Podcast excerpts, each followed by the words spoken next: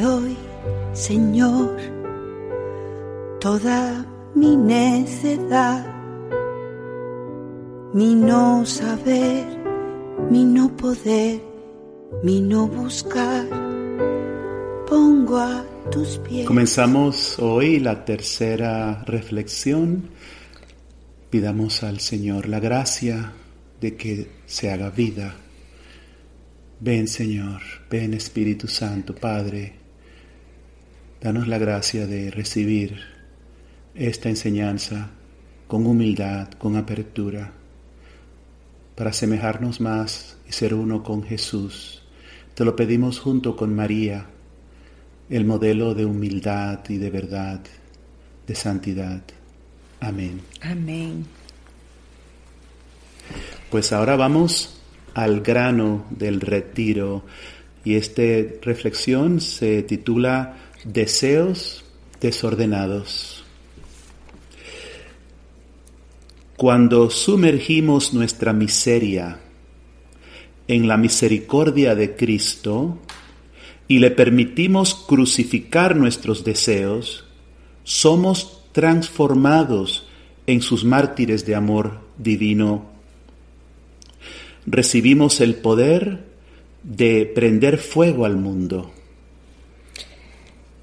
Y estamos empezando con otra enseñanza que el Señor nos dio en el 2019, octubre 16. Una enseñanza muy bella enfocada en la humildad.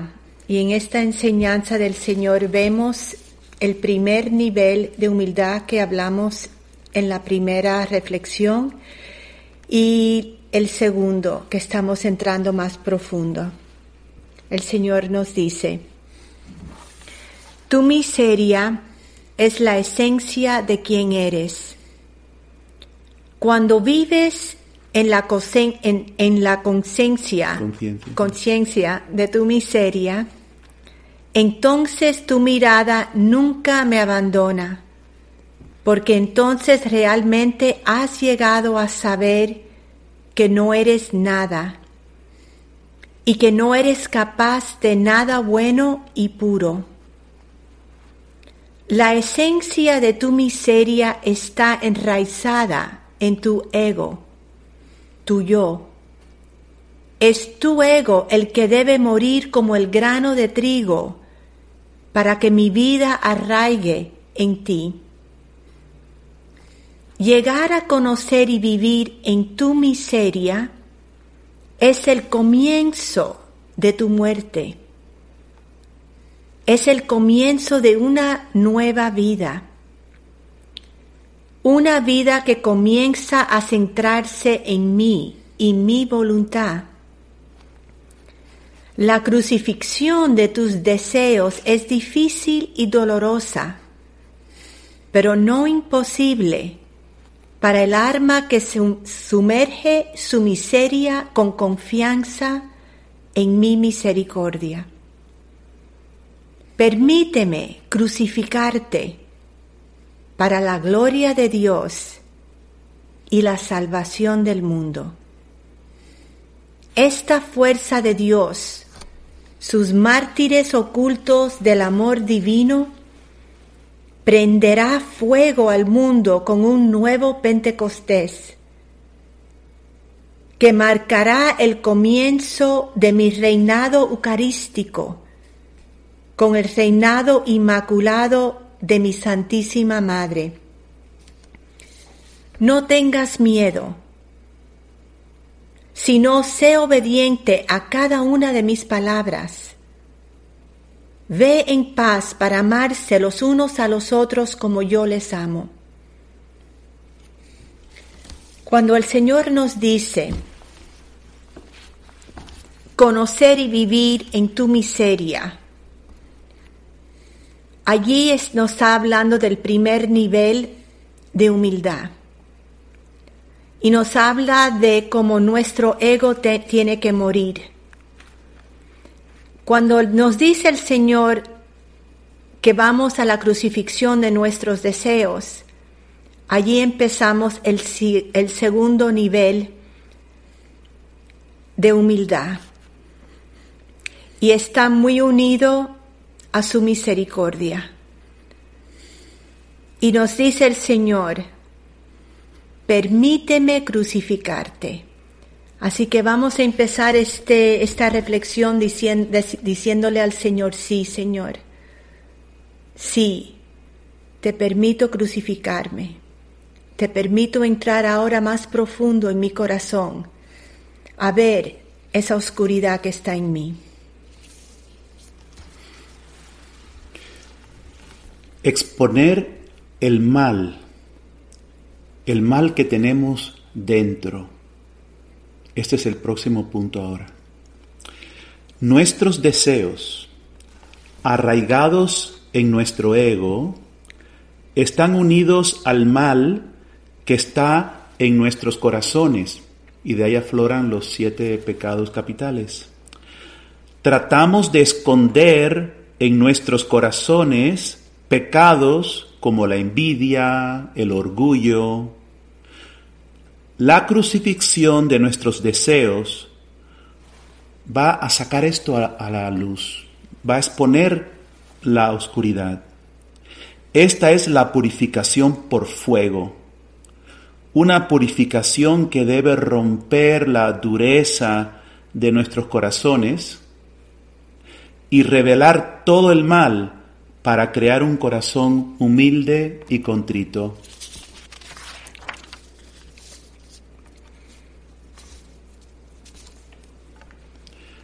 Primera de Juan 2.16.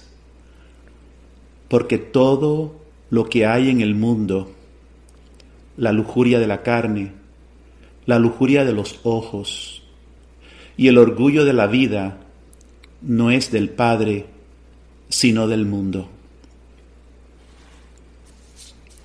Y vamos a ver eh, esos tres, esas tres lujurias, esas tres formas de pecado. La lujuria de la carne. Hay tres pecados capitales asociados a esto. La glotonería, la lujuria, la pereza. En cuanto a la lujuria de los ojos, la avaricia de tener, de acaparar. Y de orgullo de la vida, pues el, el orgullo de sentirse mejor que los demás, la envidia y la ira. Y así se cubren los siete pecados capitales.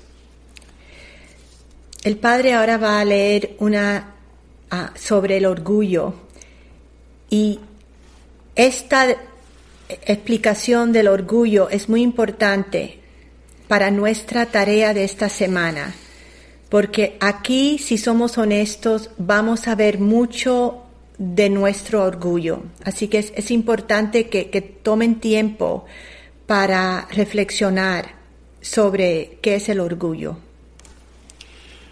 El orgullo es uno de los siete pecados capitales.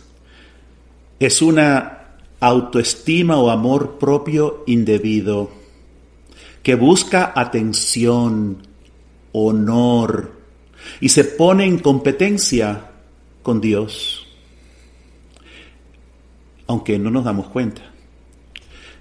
Es esencialmente un acto o disposición de la voluntad de una persona que desea ser considerada mejor de lo que realmente es. Y, aquí vemos que es cuando no nos conocemos como miseria, estamos bien, bien um, sí, a, la, al, orgullo. Y allí es donde vemos cuando queremos ser algo que no somos, queremos ser mejor, allí es donde empiezan a venir las máscaras, que pasamos mucho tiempo viviendo el capítulo 2 y 3 para ver y para quitarnos. El orgullo puede expresarse de diversas maneras. Por ejemplo, tomando crédito personal por regalos, dones, por posesiones, como si hubieran sido recibidos eh, por, hechos por nosotros mismos y no de Dios. Otra cosa es glorificándonos en nuestros logros, como si no fueran principalmente el resultado de la bondad divina y la gracia. Otro es minimizando los defectos de uno o reclamando cualidades que en realidad no se poseen. A veces hablamos mucho de nuestros logros y exageramos, ¿sí? ¿Se acuerdan esa historia del pescador que cada vez el pescado se va haciendo más grande? y lo grande que es, pues así hacemos en muchas cosas también. Magnificando los defectos de los demás o insistiendo en ellos. Considerándonos superiores a los demás desdeñándolos porque carecen de lo que tiene la persona orgullosa. O sea, yo tengo esto y el otro no lo tiene, entonces lo desprecio. Cuando el orgullo se lleva a la medida en que una persona no está dispuesta a reconocer la dependencia de Dios y se niega a someter su voluntad a Dios o a la autoridad legal, es un pecado grave. Y otra vez, no nos damos cuenta muchas veces, hay que estar atentos para descubrirlo. Por ejemplo, desear que mi esposo y toda mi familia conozcan personalmente el amor de Cristo es también el deseo del corazón de Dios. Es un buen deseo. Pero cuando mi deseo está aferrado a mi yo, y no al deseo de Dios produce expectativas. Sin estar consciente de ello, establezco en mi mente y corazón expectativas de cómo mi esposo y mi familia deberían actuar y ser. Si no alcanzan mis expectativas, hago juicios de ellos no son santos, no es buen padre, no es buen esposo, incluso puedo compararlos con otros. Estos juicios y comparaciones provienen de mí, no de Dios, y producen en mi corazón, puede ser ira, resentimiento, desilusión, frustración, irritación, venganza y mucho más. En Lucas capítulo 6, verso 37 nos dice Jesús, no juzgues. Y San Pablo en los Corinthians, Corintios, nos dice, el amor no busca su propio interés. En inglés usa, la traducción en inglés usa la palabra insist. El amor no insiste en su propio interés. Y es eso algo cuando nuestros deseos y nuestras expectativas están ajuntados, apegados a nosotros, allí es donde viene el problema. Cuando el Señor nos dice no juzgues, bueno, el Señor nos ha dado inteligencia, nos ha dado capacidad de ver las cosas. Entonces podemos ver que una persona, por ejemplo, es agresiva. Entonces, ¿cómo no lo voy a juzgar? puedo ver que una persona es agresiva, pero ¿qué hago con ese conocimiento? Entonces, ahí es donde el Señor dice, no juzgues. O sea, veo algo que quizás está mal, pero el Señor ama a esa persona y me dice, ámala conmigo y sufre esa actitud en tu corazón. Entonces ya no, no juzgo a la persona, veo algo que, está, que es un defecto, pero no actúo sobre ello, sino que continúo optando por respetar y por amar. Eso es el, el reto y es una gracia.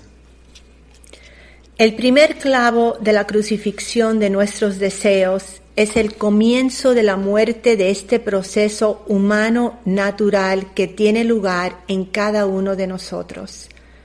es la muerte de una parte de nosotros que parece ser la esencia del viejo hombre y mujer. Aquí comienza un proceso difícil, doloroso y largo, hasta la muerte de una tendencia en nosotros que domina cómo pensamos, percibimos, entendemos, vemos y escuchamos. Ahora van a ver una tabla y en esta vamos a um, hablar sobre, sobre esta tabla y aquí hay un proceso psicológico que todos vivimos en lo más profundo de nuestros corazones, que el Espíritu Santo quiere traer a la luz para que esta purificación profunda se pueda hacer en nosotros. Así que en esta tabla, lo primero que ven son las heridas. Y nosotros hemos trabajado muchas esas heridas. En el capítulo 3 hemos pasado y seguimos trabajando esas heridas. Pero ¿qué ha pasado en todas nuestras heridas? Como niños, cada niño creado por Dios, cada bebito, cada niño, cada adolescente, fue creado por Dios a ser amado por sus padres, ser afirmado, ser acogido, aceptado. Un niño necesita que, que se vea, que se escuche. Ahora, cuando nosotros no hemos recibido esos deseos, son deseos que no son cumplidos. Y allí es donde empieza esa herida. Y allí también es donde Satanás viene, como hemos aprendido, a poner las mentiras. Si no fui afirmada, podemos tener mentiras como no soy suficiente buena, no soy suficiente inteligente, no soy digna de ser amada y más y más mentiras. Así que estos deseos no cumplidos de niños, ¿qué pasan? Crecemos y somos adultos. Y esos deseos se hacen deseos desordenados como adultos. Porque si yo no fui afirmada, entonces como ya una adulta me quedo con ese deseo de ser afirmada. Y eso es lo que produce en nosotros tendencias desordenadas, como ser facilitador, ser monedita de todos, en inglés le decimos el people pleaser, ser carpeta de piso, temores de muchos tipos, miedo a expresarse, miedo a confrontar, a defender, inseguridades y las tendencias desordenadas de comparar, juzgar. Todo esto son tendencias desordenadas que vienen de deseos desordenados. Y en, en una relación, una persona que tiene esta tendencia desordenada, cualquier cosita lo puede percibir de una forma totalmente equivocada. Y por ejemplo, si una persona ah, se cree carpeta de piso, o sea, que está pisoteada, por cualquier cosita que pase, se va a sentir y actuar como que está eh, pisotear y se va a dejar pisotear. Eh, si una persona eh, se cree que es que o quiere ser monedita de todos, o sea, quiere agraciarse con todo el mundo, va a estar en cualquier cosita así, en lo más mínimo. Así que aquí nos vamos a enfocar porque hemos trabajado mucho las tendencias desordenadas. Lo que no hemos trabajado todavía es los deseos. ¿Y por qué? Porque los deseos es lo más profundo del corazón. Por eso hablamos en la reflexión número dos sobre la circuncisión del corazón. Los deseos es lo que está más apegado al corazón y es lo más difícil de purificar y para allí es donde vamos ahora como comunidad.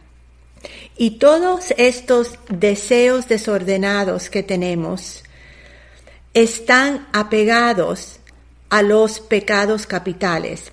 En esta reflexión nos vamos a enfocar en solamente dos, el orgullo y la envidia.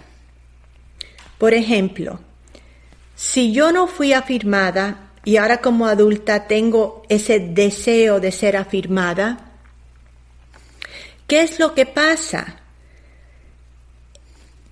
Todo mi ser, sin darme cuenta, porque esto está pasando inconscientemente, está enfocada que otros me afirmen. Pero yo no fui creada por Dios para estar enfocada en mí misma. Yo fui creada por Dios para vivir para Dios, mirándolo a Él, glorificándolo a Él.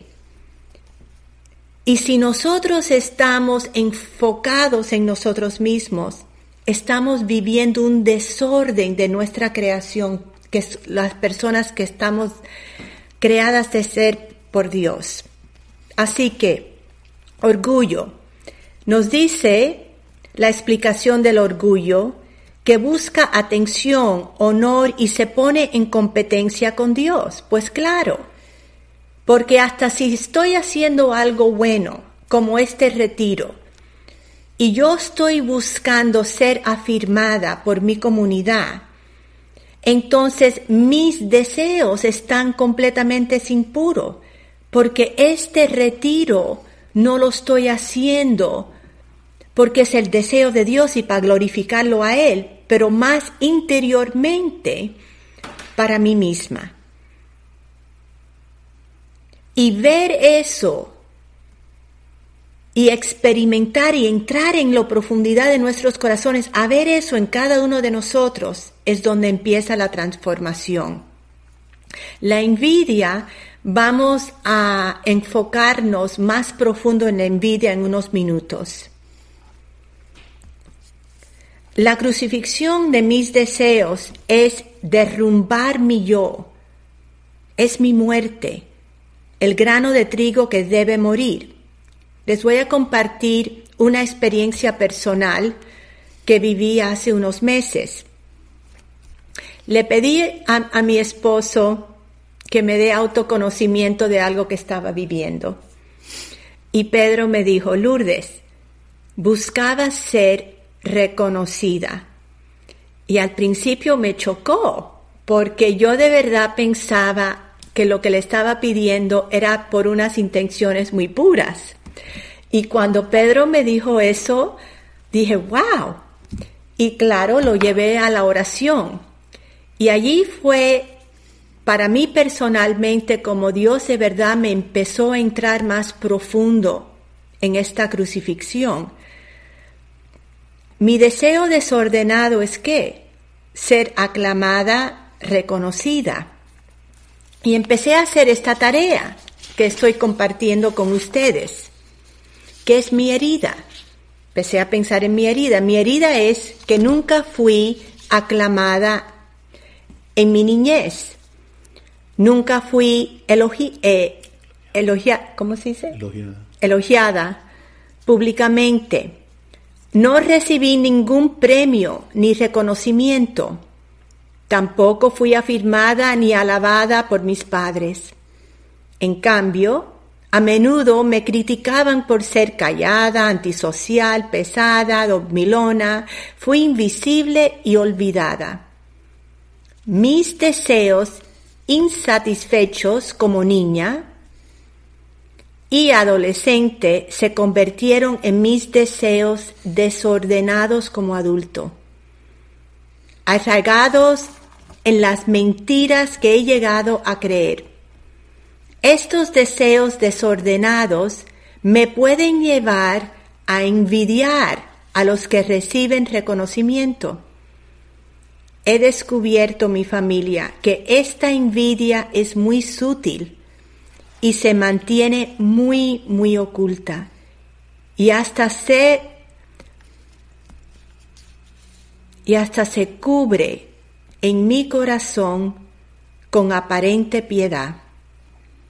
Pero les digo que cuando vi esta envidia en mi corazón, fue un tiempo de una eh, libertad nueva, porque lo pude ver, es como verte en el espejo y ver la verdad que está dentro. Y allí pude entrar en un arrepentimiento y conocer más profundamente mi propia psicología y por dónde Dios necesita purificarme. Y estos pecados que tenemos adentro nos hacen sentirnos mal, muy mal, pero no sabemos por qué nos sentimos mal. Entonces, esta gracia que requiere humildad, de sacarlos a la luz, de reconocerlos, identifica un mal que nos está, es como alguien que tiene un cáncer y no sabe. Pues ahora ya sabes cuál es el cáncer y ahora hay una curación. Dios va a trabajar. Y lo que tenemos que hacer a este punto en el camino es lo mismo que hicimos a los pies de la cruz en el capítulo 2. Tenemos que empezar todos los días este retiro en misa, en adoración, en, cuando estamos orando, ir al pie de la cruz y empezar a rezar, Espíritu Santo, ven, estoy lista, quiero ver mis deseos desordenados, los quiero conocer, quiero que penetres ese lugar, enséñame. Y como les enseñó tanto de sus heridas y las infecciones de todas nuestras heridas, el Espíritu Santo va a venir, porque Dios nos quiere hacer santos, mi familia, pero solamente para los que están de verdad abiertos a ver la verdad.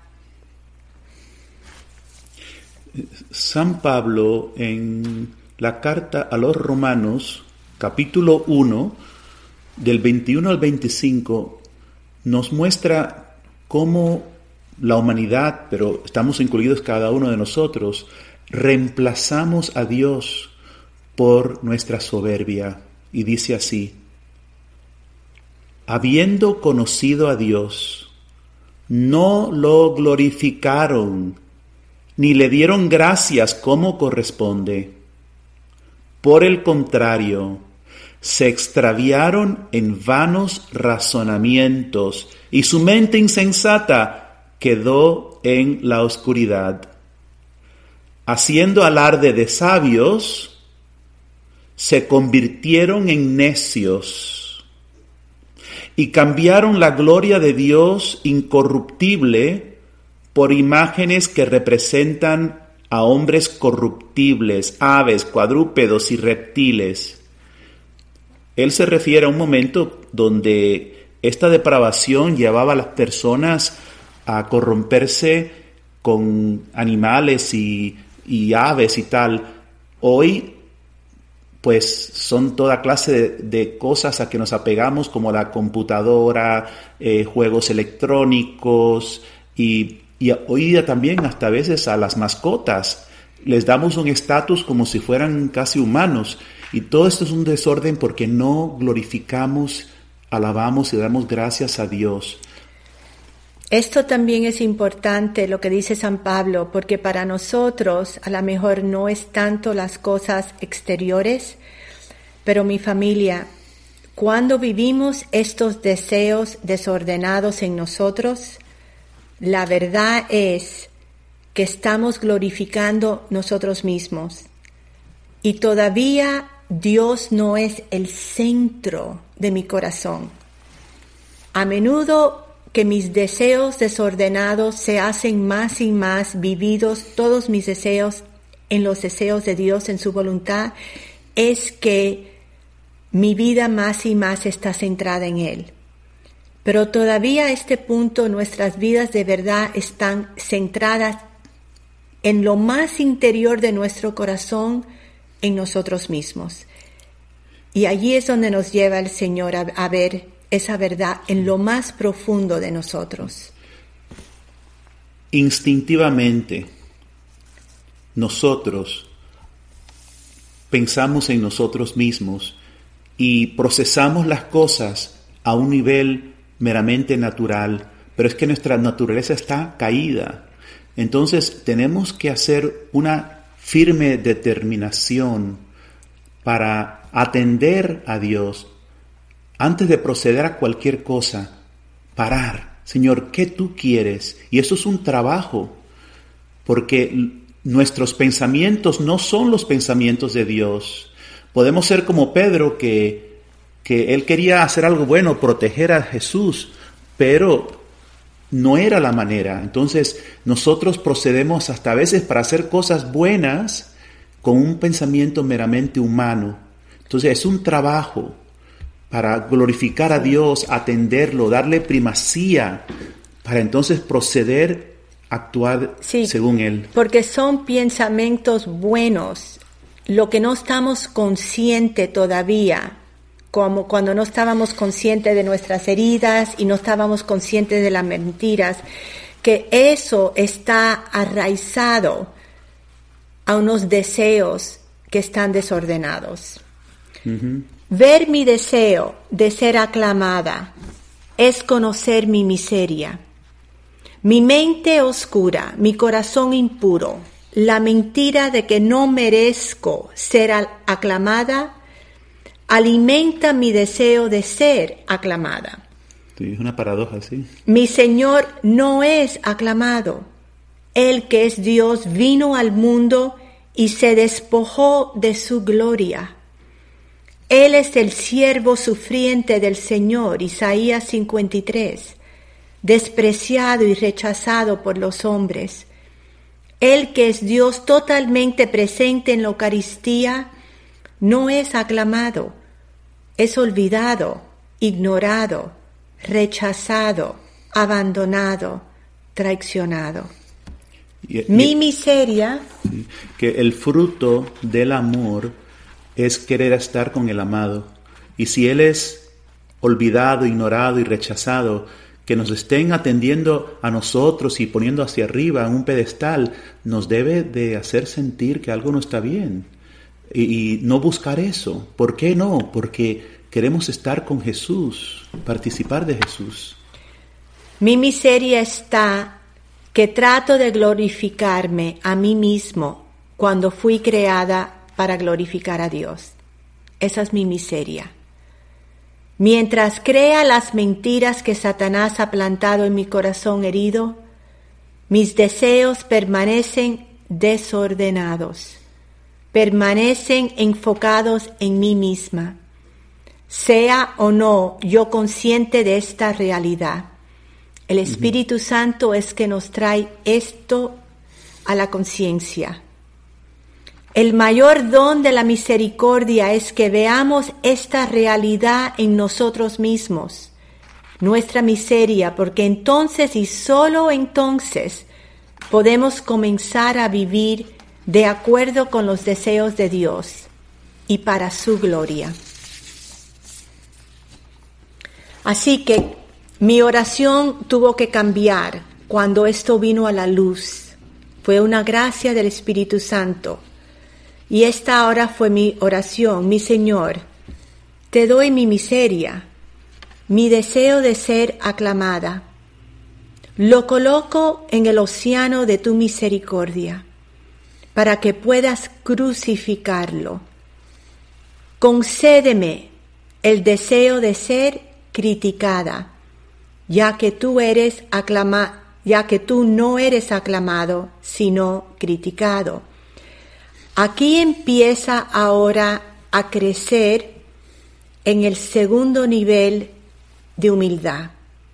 Y eso es desear, ahora no ser aclamado, pero el opuesto, ser criticado.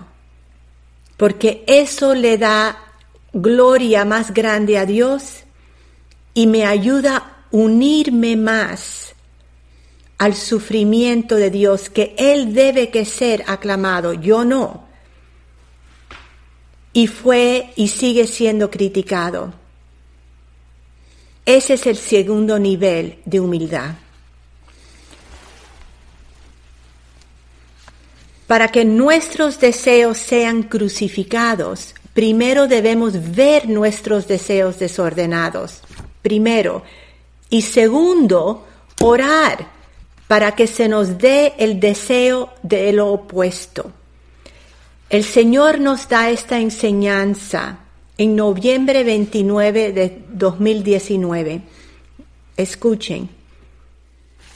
La mirada de mi misericordia es una espada de doble filo, filo que atraviesa la oscuridad del pecado en cada corazón humano.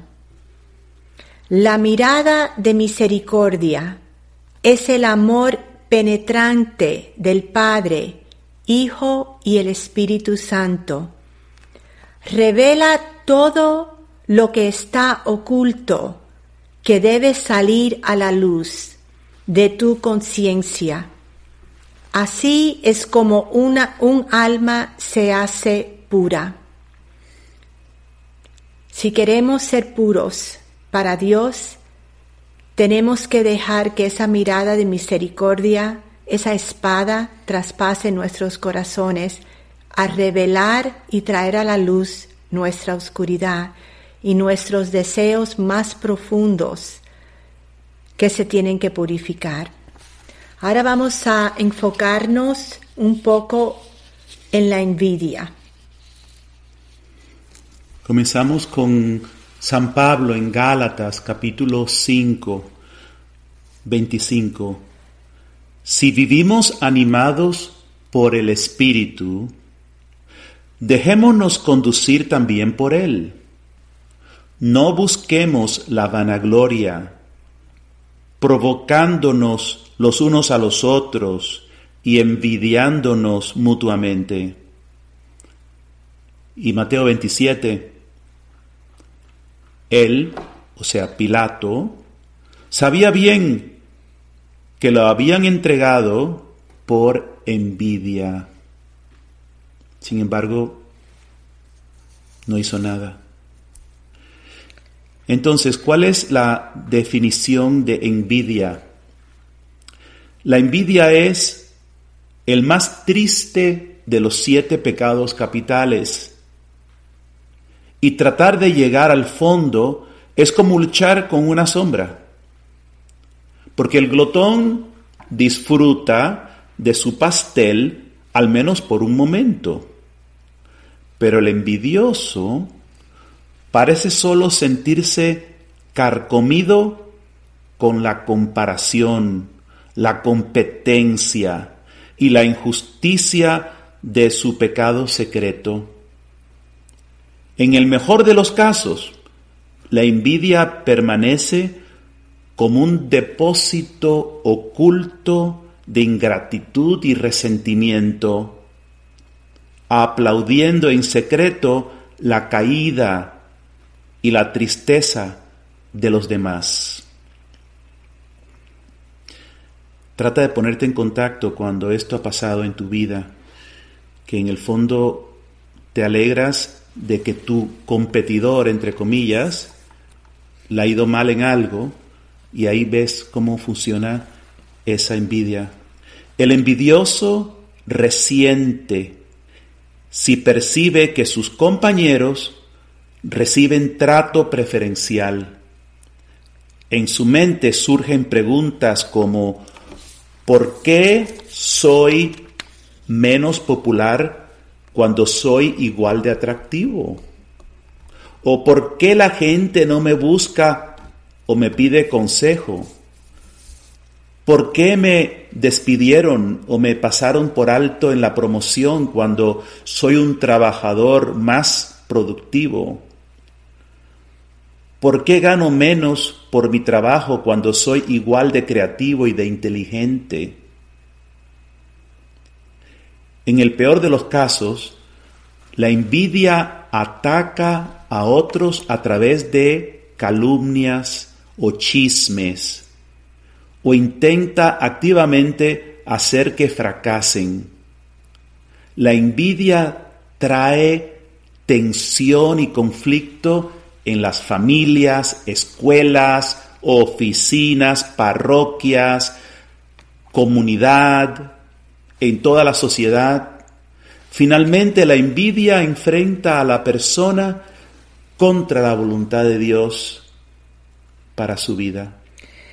Esto es muy importante porque la envidia puede hacer mucho daño, lo hacen las familias y lo hacen las comunidades. Y nos, nos pasa a todos.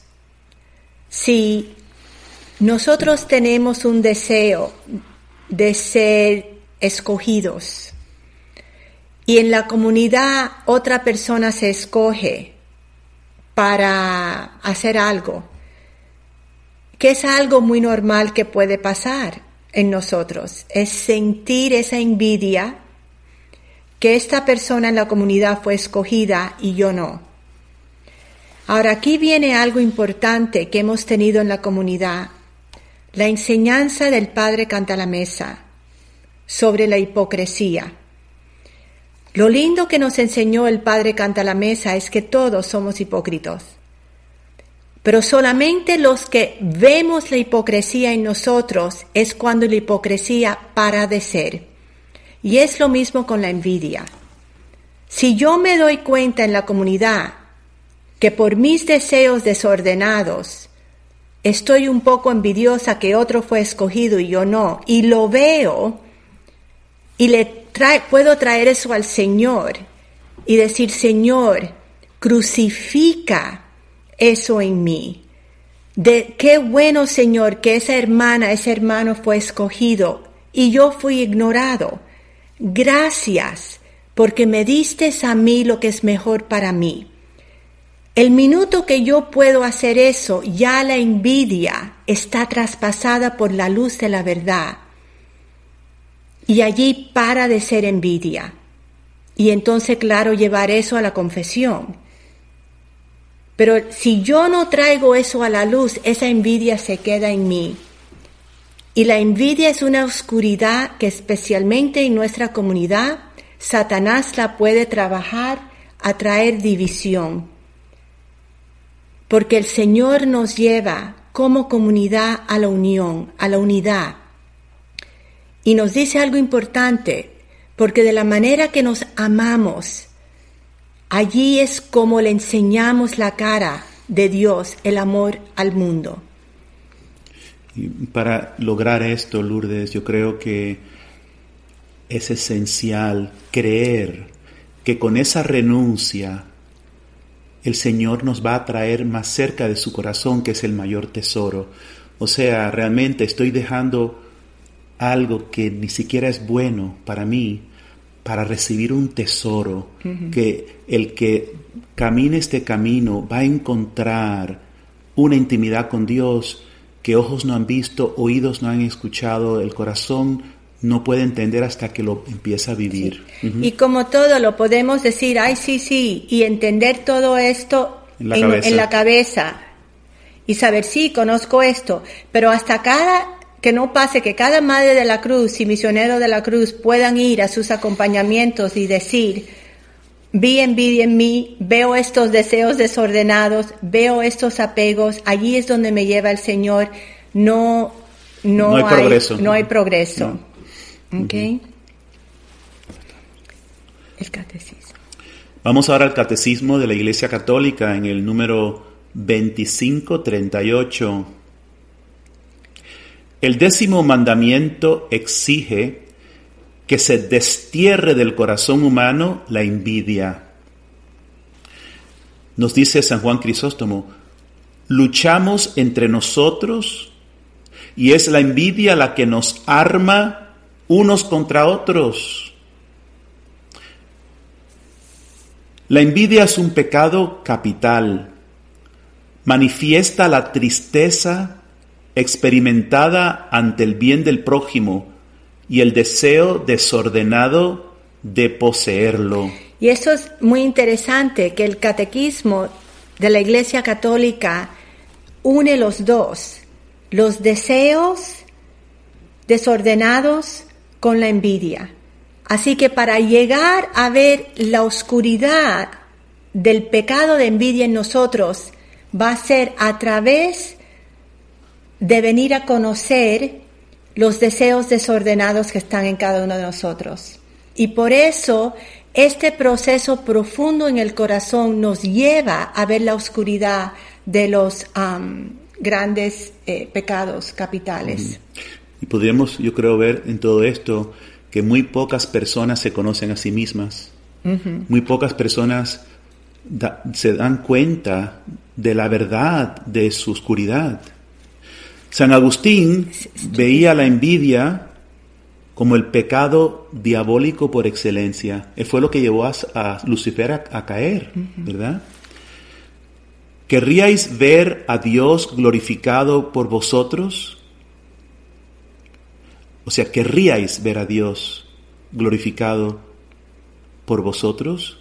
Pues bien, alegraos del progreso de vuestro hermano, y con ello Dios será glorificado por vosotros. Dios será alabado, porque su siervo ha sabido vencer la envidia poniendo su alegría en los méritos de otros. San Juan Crisóstomo, padre de la iglesia. Así que vamos a acabar esta reflexión orando la letanía de la humildad. Y aquí vamos a ver lo lindo. Hay dos partes de esta oración. La primera parte es el primer nivel de humildad. Y la segunda parte es el segundo nivel de humildad, que es donde Dios nos está llevando ahora. Escuchen, vamos a orarla juntos. Jesús, manso y humilde de corazón, óyeme. Del deseo de ser estimado, líbrame Jesús. Del deseo de ser alabado, líbrame Jesús. Del deseo de ser honrado, líbrame Jesús. Del deseo de ser aplaudido, líbrame Jesús. Del deseo de ser preferido a otros, líbrame Jesús. Del deseo de ser consultado, líbrame Jesús. Del deseo de ser aceptado, líbrame Jesús. Ahora empezamos los temores, los miedos. Del temor de ser humillado, líbrame Jesús. Del temor de ser despreciado, líbrame Jesús. Del temor de ser reprendido, líbrame Jesús. Del temor de ser calumniado, líbrame Jesús. Del temor de ser olvidado, líbrame Jesús. Del temor de ser injuria- puesto, en, ridículo, líbrame. Señor Jesús. Del temor de ser injuriado, líbrame Jesús. Del temor de ser juzgado con malicia, líbrame Jesús. Ahora entramos en el segundo nivel de humildad. Escuchan la diferencia. Aquí es donde tenemos que empezar a vivir esta oración. Que otros sean más estimados que yo. Jesús, dame la gracia de desearlo, los deseos nuevos. Estos son los deseos que de verdad complacen a Dios. Que, otros crezcan en la opinión del mundo y yo me eclipse. Jesús, dame la gracia de desearlo. Que otros sean alabados y de mí no se haga caso. Jesús, dame la gracia de desearlo. Que otros sean empleados en cargos y a mí se me juzgue inútil. Jesús, dame la gracia de desearlo. Que otros sean preferidos a mí en todo. Jesús, dame la gracia de desearlo. Que los demás se- sean más santos que yo, con tal que yo sea todo lo santo que pueda. Jesús, dame la gracia de desearlo. Y ahora acabamos con la tarea, la, el trabajo, debo decir, no tanto tarea, pero un trabajo de esta semana, ¿qué es esto? ¿Cuáles son mis deseos más profundos que no se cumplieron cuando era niño o adolescente? ¿Cómo busco cumplir estos deseos ahora como adulto? Regresa a la definición de orgullo y examina los deseos de tu corazón en conciencia como consecuencia de ello. Y por último, cuando veas tus deseos desordenados, ora para ver también cualquier envidia oculta y llevarla al arrepentimiento.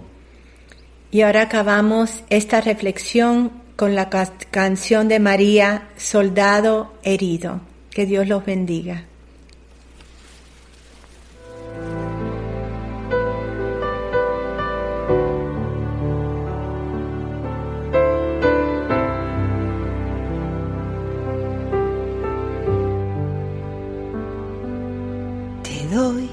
Señor, toda mi necedad, mi no saber, mi no poder, mi no buscar, pongo a tus pies mi absurda obstinación de desconfiar de tu bondad y de tu amor Dame hoy las gracias que tanto he rechazado por saberme indigno, por no haberte amado. Sé que el amor cubre multitud de pecados y como pecador vengo ante ti, Señor para ser perdonado, perdonado. Te doy, Señor, mi rabia y mi dolor, mi no entender, mi padecer, mi frustración. Pongo a tus pies mi orgullo y vanidad entra en mi pobre corazón, ven a sanar tantas heridas que esconde mi pasado, tantos sufrimientos que no he procesado, soldado herido que regresa cansado te doy mi voluntad, me dejo conquistar, me dejo ser amado, amado.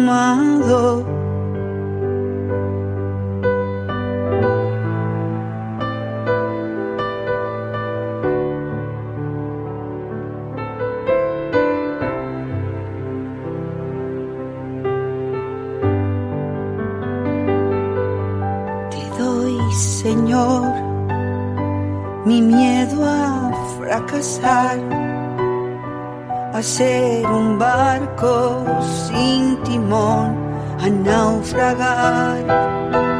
Pongo a tus pies mis dudas, mi razón,